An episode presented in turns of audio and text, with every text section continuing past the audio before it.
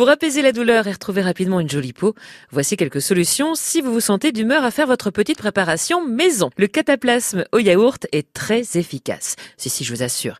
Il vous suffit d'appliquer une couche épaisse de yaourt bien frais sur votre petit nez rouge et de laisser agir environ un quart d'heure avant de rincer à l'eau froide. Vous ressentirez un soulagement immédiat. Dans les recettes de grand-mère, il y a aussi le jus de pomme de terre.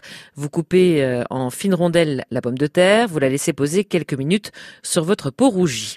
Sa composition en amylacée stoppe la sensation de piqûre et soulage la sensation de chaleur au niveau de la zone brûlée. En renforçant la couche supérieure de l'épiderme, la pomme de terre va diminuer les rougeurs et la sécheresse. Alors vous pouvez aussi euh, hacher la chair d'une pomme de terre, la mélanger au jus d'un citron, additionner d'une cuillère à soupe d'huile d'olive.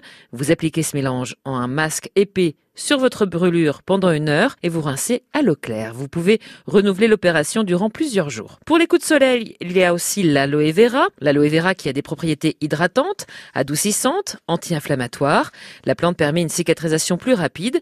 Vous appliquez le gel directement sur votre brûlure en massant légèrement. Et puis si la douleur est très très forte, vous pouvez euh, la laisser poser en fine couche pendant une trentaine de minutes. Répétez ce soin trois fois par jour jusqu'à ce que les douleurs disparaissent. Enfin, vous la connaissez, il a une pommade qui doit être obligatoirement dans votre trousse de toilette durant tout l'été, c'est la biafine. Elle agit très rapidement sur les coups de soleil, en rafraîchissant, en hydratant la peau de façon intense. Il faut appliquer 3 à 4 fois par jour en couche épaisse sur la peau.